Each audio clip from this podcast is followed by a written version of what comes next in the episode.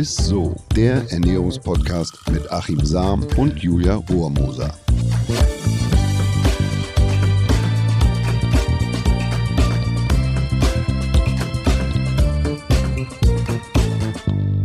Hallo ihr Lieben, ihr hört wieder Ist so, den Ernährungspodcast mit Achim Sam. Und der Julia Rohrmoser.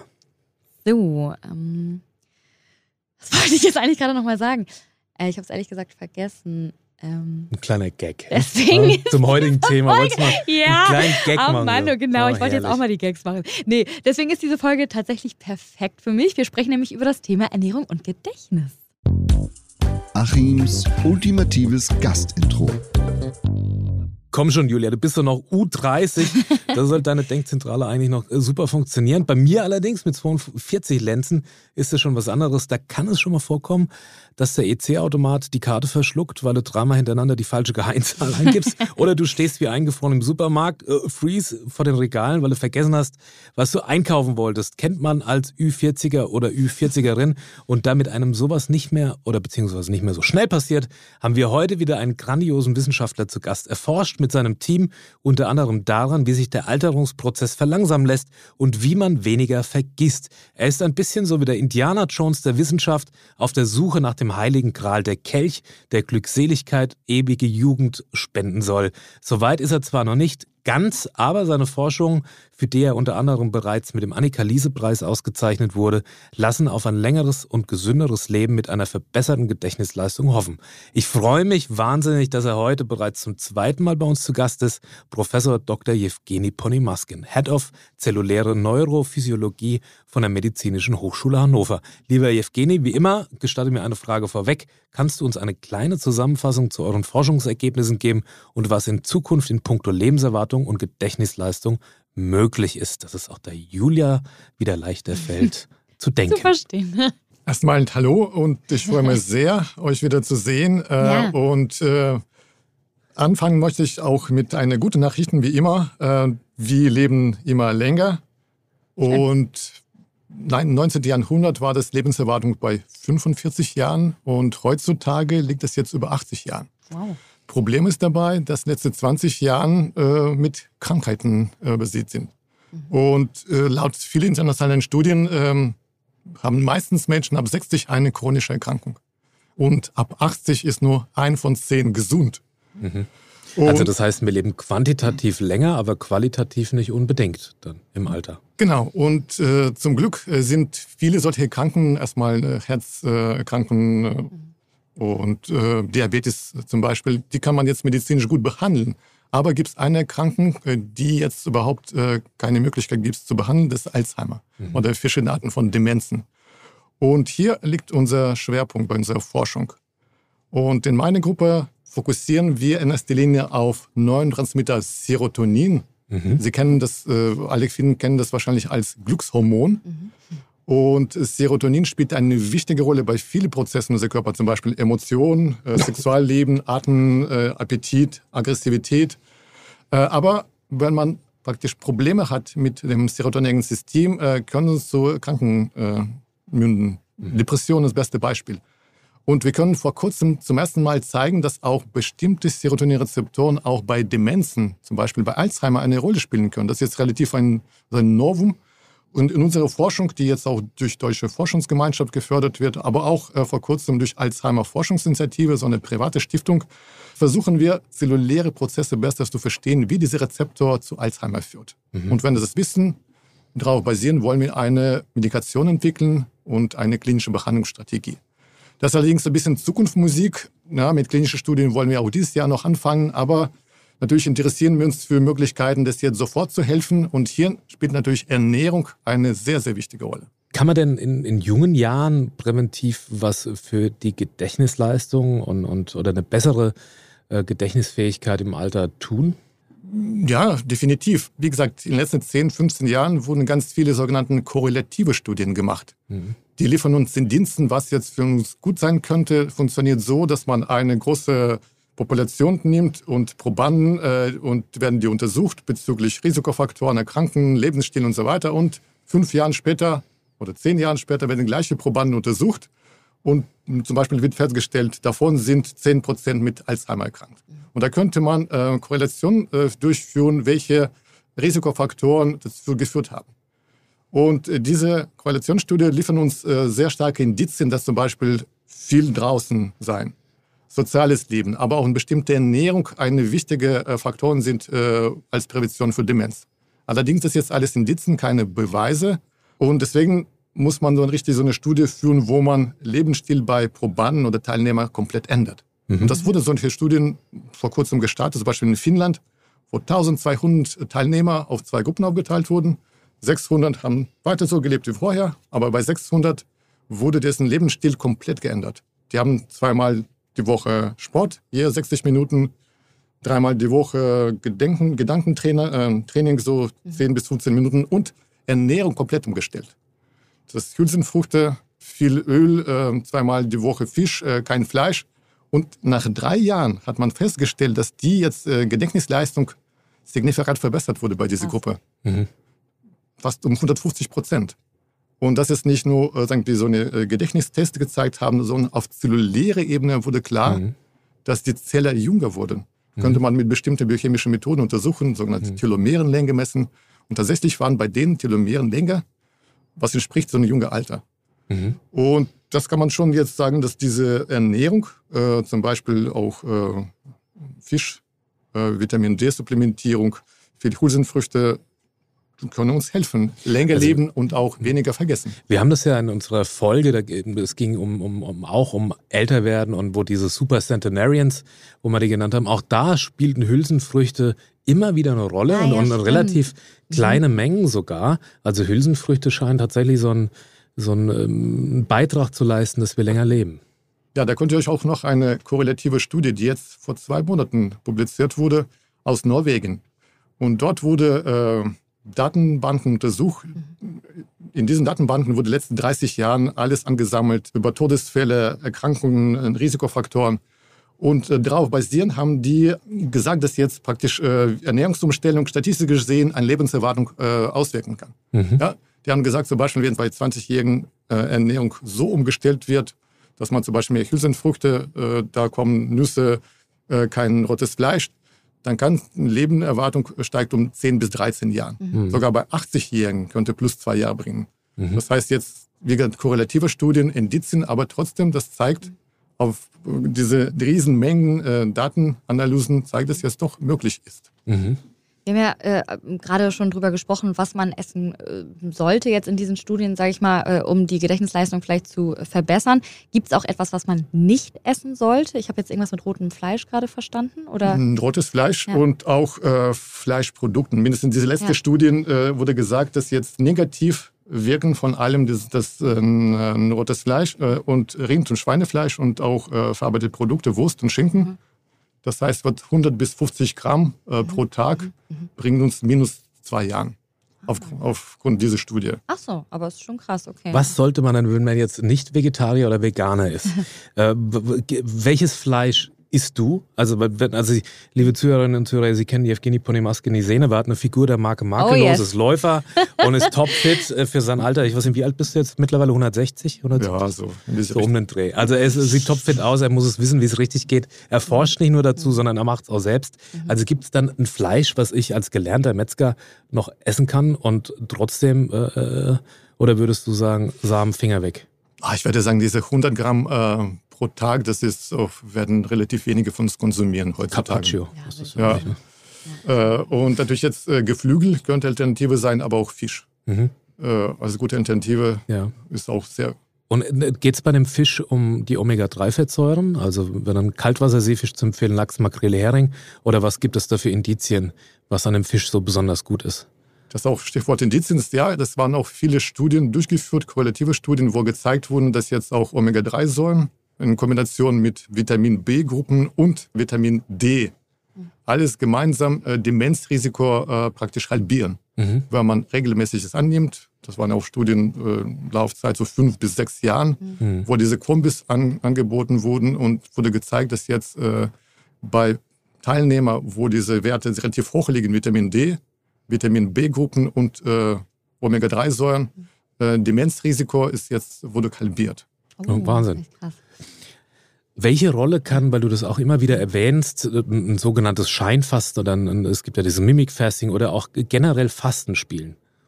Ja, hier haben wir so ein äh, Zitat von Hippokrates, der vor 400 Jahren gesagt hat, gesagt hat äh, wer stark, gesund und jung bleiben will, sei mäßig über den Körper, atme reine Luft und heile sein Weh eher durch Fasten als durch Medikamente. Das heißt, schon damals wurde klar, dass Fasten eine beste Alternative äh, für Medizin ist. Und tatsächlich haben ganz viele klinische Studien gezeigt, dass jetzt Lebenserwartung massiv steigt. Bei Würmer um 30 Prozent, bei Drosophila kleinen Fliegen um 50 Prozent, bei Moosen 30 Prozent, bei Menschen weiß man nicht, aber ist man ziemlich sicher, dass jetzt auch hilft. Und Fasten haben wir schon mal über Fasten gesprochen. Ja. Äh, das ist natürlich jetzt sehr wichtig. Äh, und auf zelluläre Ebene, äh, diese grundlegenden Mechanismen sind gleich bei Fliegen, Würmer, äh, Mäusen, Affen und Menschen. Deswegen kann man auch diese Modellsysteme nehmen, mhm. um besser zu verstehen. Und das führt in erster Linie zum Steigern von Autophagie mhm. und für Erniedrigung von sogenannten insulinähnlichen Hormon, äh, Wachstumhormon 1, mhm. der irgendwie ähm, korreliert auch mit ähm, Sterbehäufigkeit. Also nochmal für unsere Zuhörer, die Autophagie ist die, äh, sozusagen die, die, das Recycling unserer Zellen und je besser die stattfindet, umso gesünder letzten Endes die Zelle. Und, und, das ist ein Gebiet, wo ihr schwerpunktmäßig auch forscht. Da haben wir auch eine Folge zu gemacht. Kann man gerne mal reinhören was mich noch interessieren würde, gibt es da eine Grundlage des Fastens? Also wie ist die Dauer? Also es gibt jetzt den einen oder anderen, der sagt, ja gut, ich faste dann zwischen 14 Uhr und 14.30 Uhr. Aber was gibt es da für Zeiten oder für Einheiten? Dieses Mimic Fasting ist ja auch ein nur ein Scheinfasten, wo man eine gewisse Energiemenge zu sich ja, nimmt. Genau, man, was ist das eigentlich? Ja, ein Scheinfasten oder so ein Mimic Fasting ist, dass man äh, rund 800 bis 1200 Kilokalorien zu ah, sich nimmt. Man isst noch was, okay. Ja, man isst was, aber mhm. halt eben sehr wenig mhm. ne, an, an, an, Energie und der Körper dann eigentlich schon in so einem Fastenrhythmus ja, dann drin ist. Okay. Empfiehlt man beispielsweise eine Onkologie für mhm für verschiedene Krebspatienten. Das ist aber, ich sage immer dazu, das ist sehr individuell, mhm. muss man mit dem Arzt abklären. Also das ist beispielsweise das Scheinfasten. Aber die, die Studiengrundlage, ähm, was du eben erwähnt hast, was, was mit den Fliegen und Würmern etc., gibt es da einen Rhythmus? Bei Menschen wurde auch schon untersucht, was optimal ist. Und Fasten jetzt, äh, optimal wäre so 48 Stunden Fasten und einmal in drei Monaten. Oh, ach das, so oft, okay viermal pro Jahr. Mhm, äh, mhm. und das bringt eigentlich diese Autophagie-System richtig auf Hochton. Das heißt, das Recycling-System, die Zellen werden sich erneuern. Äh, was jetzt diese pathologische Ablagerungen werden abgebaut und in, in nutzbare Stoffe umgebaut. Und wie gesagt, das Problematische ist natürlich, wenn man jetzt auch unsere westliche Gesellschaft 48 Stunden fasten, man muss das heißt arbeiten. 48 Stunden keine Energie. Keine Energie, mhm. nur Wasser. Mhm. mhm. Das wurde auch, klinische Studien wurden auch durchgeführt. Äh, wie gesagt, das ist jetzt sehr schwer umzusetzen. Deswegen wurde jetzt in erster Linie bei äh, Walter de Longo in den USA so eine Scheinfasten entwickelt, was du gesagt hast. Mhm. Körper bekommt 800 bis 1000 mhm. statt 3000 Kilokalorien am Tag. Das jetzt äh, kann man vier, viermal am Tag essen, aber Körper wird jetzt so praktisch, diese Ernährung ist es unter Radar. Diese ganzen Signalwege, die Autophagie steuern, sind trotzdem aktiv und äh, so eine Kur dauert so fünf Tage. Mhm. Da muss man auch jetzt äh, laut äh, Walter Longo einmal in drei Monaten durchführen und dann ist gut so, ja. Mhm. Und damit bewirkt man schon, dass es, also kann man, also man, man sieht es zumindest jetzt in den, in den Kleintierversuchen in Anführungszeichen, aber hat man schon eine, eine, eine signifikante Veränderung der, der Autophagie? Das, könnt ihr das sehen? Das ist auch äh, nicht nur in, bei Mäusen gesagt, gemacht wurde, auch der Walter de Long hat auch klinische Studien Phase 2 bei Menschen durchgeführt und gleiche Ergebnisse. Das heißt im Prinzip äh, mit Scheinfasten scheint das so, dass diese Autophagie äh, aktiviert wird und diese insulinähnliche Wachstumhormon wird runtergeregelt, mhm. was auch sehr wichtig ist. Und okay. ist, ist das ähm, ab irgendeinem gewissen Alter dann oder kann man das auch schon in Anführungsstrichen mit 18, 19, 20 Jahren machen? Äh, ich werde sagen, je früher man anfängt, desto besser. Ah, okay. Weil diese Studie mhm. aus äh, Norwegen, die ich vorher erwähnt mhm. habe, wenn man mit 20 anfängt, gewinnt man so 10 bis 13 Jahren, dann mhm. später hochwahrscheinlich oder hoffentlich und bei 80-Jährigen in drei Jahren. Das ist auch Ja, richtig cool. Und wo wir ja gerade schon beim jüngeren Publikum dann sind, gibt es auch Inhaltsstoffe oder auch ähm, ja so bestimmte Lebensmittel, die auch kurzfristig die Gedächtnisleistung vielleicht steigern können, wie zum Beispiel, wenn man jetzt irgendwie in der Uni eine Prüfung hat oder so und sagt, man braucht ein bisschen was fürs Gedächtnis. Ich muss sagen, so eine Wundermittel gibt es nicht. Ja, Meinte ich jetzt äh, Kaffee nach wie vor ist es gut, äh, mhm. weil äh, diese Müdigkeit äh, Symptome äh, verdrängt. Allerdings jetzt Kaffee äh, wirkungs, wirkt so, dass jetzt so bestimmte Rezeptoren in unser Gehirn, die normalerweise wichtig sind, um signalisieren, wir sind müde, mhm. wir brauchen Pause. Die werden blockiert und so erkennt unser Körper Müdigkeit nicht und kann weitermachen. Okay. Problem ist, dass diese alle Stoffe die Müdigkeit anregen. Äh, die werden angesammelt und wenn nach drei Stunden Koffein weg ist, ist man noch viel müder als vorher. Mein Rat wäre äh, am besten äh, gut schlafen. Das wurde auch in vielen Studien gezeigt, dass diese Übertragung von Arbeitsgedächtnis in Langzeitgedächtnis während äh, äh, Schlafphasen passiert. Das heißt, die in bestimmten Regionen unser Gehirn, Hippocampus genannt, wenn diese Arbeitsgedächtnis stattfindet und die wird in praktisch Langzeitgedächtnis übertragen. Dafür braucht man Schlaf. Und also ausreichend Schlaf. Ja. Mhm. Guter Schlaf macht nicht nur sozusagen schlauer oder erhöht die Gedächtnisleistung, sondern lässt das Gewicht auch besser stabilisieren. Man nimmt auch nicht so leicht zu. Also viele Schichtarbeiter haben ja immer Probleme, äh, das Gewicht zu halten, nehmen leichter zu. Das liegt dann im Schlafmangel, an dem gestörten Hormonhaushalt, Wachstumshormone etc., was da dazu kommt.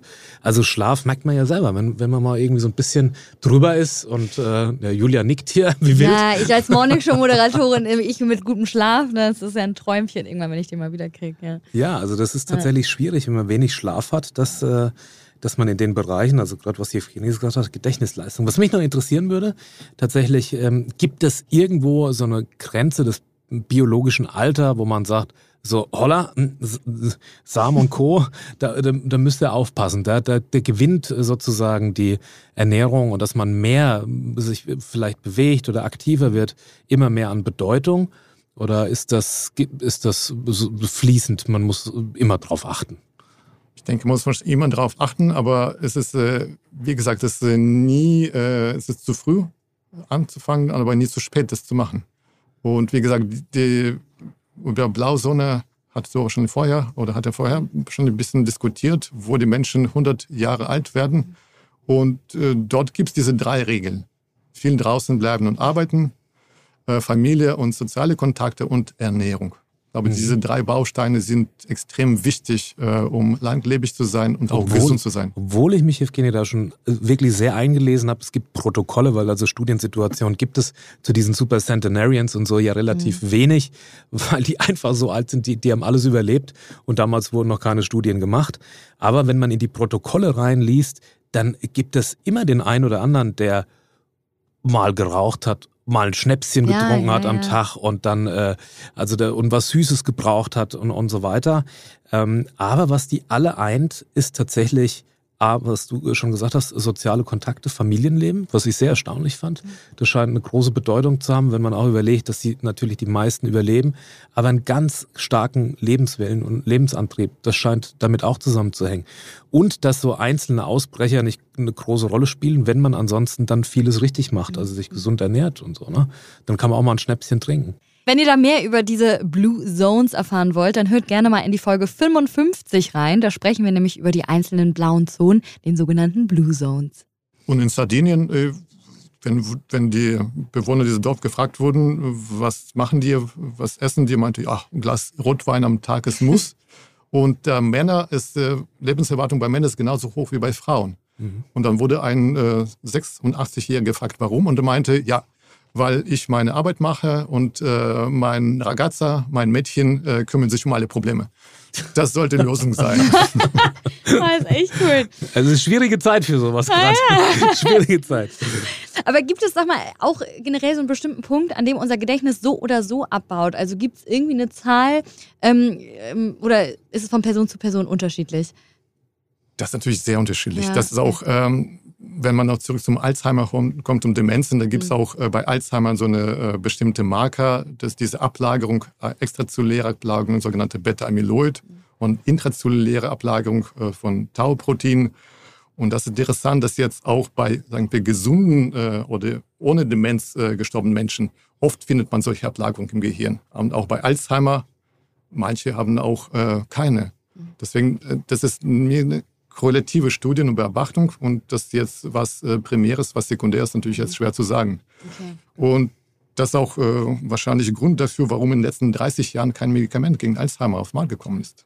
Das, mhm. Im Moment laufen mehr als 100 klinische Studien mhm. und mehr als 200 Stoffe wurden ausprobiert und wieder verworfen. Mhm. Gibt es kein Medikament für mhm. Alzheimer. Deswegen denke ich, diese Ernährung und Änderung äh, des Lebensstils ein besten Rezept im Moment. Gibt es denn Beobachtungen, also wenn jemand äh, sozusagen schon ein zumindest spürbares oder ein fortgeschrittenes Stadium jetzt von Alzheimer oder sagen wir mal der, der Vergesslichkeit und so weiter der, der hat, ähm, dass man das noch optimieren kann oder ist es dann bleibt es auf dem Status quo?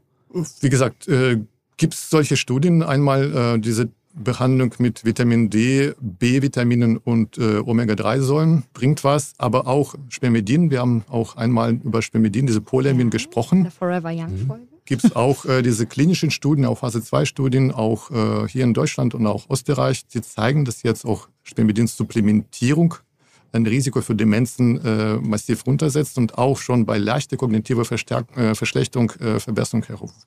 Mhm, mh. Und wie gesagt, Spermidin haben wir schon damals gesagt, so eine körpereigene Substanz. Je nach Studien äh, kann schon ab 30 runtergehen, manche sagen ab 50 geht runter, wird normalerweise unser Körper produziert im Magen-Darm-Trakt und jede Zelle produziert Spermidin und auch mit äh, unser Essen bekommen jetzt relativ viel Spermidin. Und dann natürlich jetzt äh, Frage, ist es dann Spermidin, äh, ob man dann schon früh genug äh, mit Supplementieren anfängt. Du sprachst von, also das ist immer im Komplex ähm, äh, dass man das einnehmen sollte. Also du sprichst von B-Vitaminen, Vitamin D äh, beispielsweise. Ist es sinnvoll, weil ich immer dafür stehe und, und, und, sage, ein Lebensmittel im Komplex ist am gesündesten? Also wenn man beispielsweise einen Apfel mit Schale, vorausgesetzt ist natürlich ungespritzt, dass man dann ist gesünder ist, als wenn man ihn schält. Oder bei der Kartoffel hatten wir das Thema. Also sind das sozusagen ähm, Empfehlungen, die den Nährstoffkomplex beinhalten oder kann man die Nährstoffe auch isoliert, zum Beispiel in Form von Nahrungsergänzungsmitteln zu sich nehmen? Das ist eine komplexe Frage. Natürlich, wie die gesunde Ernährung auszusehen haben, da kann jeder zu einem anderen Schluss. Ja, aber mhm. ich denke, aufgrund von dieser letzten Studie, große Studie, wo diese 30 Jahre Intervall untersucht wurde, kann man sagen, Hülsenfrüchte in westlicher Diät fast gar nicht äh, zu finden. Mhm. Sehr wichtig. Und pflanzliche Proteine sehr, sehr wichtig. Vitamin D scheint auch sehr, sehr wichtige Rolle äh, zu spielen. Und dieser Fastenzustand oder äh, Fastenmimetikum, zum Beispiel Spermidin, könnte auch sehr gut helfen. Mhm. Aber das, sind, das, ist, das ist die Untersuchung, die jetzt nicht eine isolierte Nährstoffaufnahme ist, sondern, sondern das, das geht da schon um, um Ernährung, sprich mit Lebensmitteln. Oder bekommen die in den Studien isoliert in Form von B-Vitaminen, äh, D und Co. Nee, das waren jetzt auch mehr so eine äh, Korrelationsstudien. Mhm. Die Studie aus Finnland, wo richtig dieser Lebensstil umgestellt wurde, hauptsächlich bestand die Kost aus Obst, mhm. Gemüse, okay. Mhm. Vollkornprodukte, Rapsöl, zweimal die Woche Fisch und äh, als Ergänzungsmittel Vitamin D. Sag doch gleich, Sam, du hast recht. Lebensmittel im Komplex gegessen oh sind gesünder, ja. als wenn man Nahrungsergänzungsmittel oh, zu sich das führt. Wollte er Darauf wollte ich hinaus die letzte Viertelstunde. Ach, Aber wie schön. Jetzt haben wir es. Ach, ja. Achim, du hattest Ich habe es rausgepresst. Also. Sehr gut, noch ganz zum Schluss. Ja, es waren auf jeden Fall sehr, sehr spannende Einblicke in die Forschung. Ähm, wir sind aber natürlich noch nicht ganz am Ende der Folge angekommen. Wir haben ja noch das Highlight der Woche. Und das kommt heute von unserem lieben Gast Evgeni. Hast, was, was hast du uns mitgebracht? Das Highlight der Woche. Ich habe tatsächlich auch äh, physisch mitgebracht, so eine Kokos, Bio-Kokoswasser. Im Sommer trinke ich sehr gerne, äh, weil erstens äh, kaloriearm, aber auch isotonisch und schmeckt ganz gut. Das war's. Ja. Das ging schnell. Sehr ne? gut. Warum ja. nicht? Bin ne? ich auch voll dabei. Ich liebe Kokoswasser. Ja, das ist immer die Frage, mit Stückchen oder ohne Stückchen? Ohne. Ohne. Ja. Das muss eigentlich. Dann sage ich halt mal mit. Es muss ja immer einer sein, der irgendwie dagegen ist. Dann bin ich es in dem Fall. Oh, ja, total schön. spannend. Es ist, ja. es ist aber auch ist ein wahnsinnig komplexes Thema und man merkt, ihr seid auf der einen Seite schon sehr weit, auf der anderen Seite steckt noch vieles in den Kinderschuhen. Aber ähm, vielleicht, was denkst du, was ist möglich? Das war auch meine Eingangsfrage, die du ganz geschickt irgendwie so, der du ausgewichen bist. Ähm, hast du eine Vorstellung oder was du, was ihr erreichen wollt in den nächsten Jahrzehnten? Ja, klar, wie schon vorher erwähnt, äh, unsere Hauptforschungsfeld ist jetzt Bedeutung von Serotonin äh, bei Demenz. Und hier hoffe ich sehr, auch mit Unterstützung von Deutsche Forschungsgemeinschaft und dieser Alzheimer Forschungsinitiative Stiftung, dass wir in den nächsten Jahren auch mit klinischen Studien starten können. Wir haben jetzt einige Ideen, wie Serotonin das jetzt hier helfen kann. Bis jetzt wurde es jetzt kaum untersucht. Und ich hoffe, jetzt mit dieser klinischen Studie wird auch ein bisschen mehr Licht bringen. Das ist jetzt keine korrelative Studie, richtig äh, tatsächliche Studie, wo man äh, Fakten und Beweise liefern könnte. Und dann hoffen wir, dass diese Durchstrecke mit Medikamenten dann vorbei ist. Das wäre schön, ne? Schöner, Sehr gut, das ist ein schönes Endschluss. Ziel. Ja, muss ich auch sagen. Hoffentlich wird das erreicht. Ja, lieber Evgeny, vielen, vielen Dank nochmal fürs Kommen. Schön, dass du wieder Gast bei uns im Podcast warst. Es ist uns immer ein Vergnügen, ne? Ich danke euch. Ja, wir danken sehr. Und, Wir äh, danken uns gegenseitig. Bis Jetzt hätte ich fast bald. vergessen, was ich noch sage. ja. Mensch, also es hat wieder sehr viel Spaß gemacht und danke ihr liebe Zuhörer natürlich auch fürs Zuhören. Wenn ihr Gedanken zu diesem Thema habt oder noch Fragen, dann schickt uns gerne mal Nachrichten dazu. Achim und ich freuen uns jedes Mal sehr, wenn ihr uns schreibt. Abonniert Absolut. diesen Podcast ne, oder schreibt uns bei Instagram, lasst eine nette Bewertung bei Spotify oder Apple Podcasts da und bis nächste Woche, würde ich sagen. Vielen Dank, Evgeny. Vielen Dank, liebe Zuhörerinnen und liebe Zuhörer. Bis zum dann. nächsten Mal. Ist so. Tschüss. Tschüss. Dieser Podcast wird euch präsentiert von Edeka. Wir lieben Lebensmittel.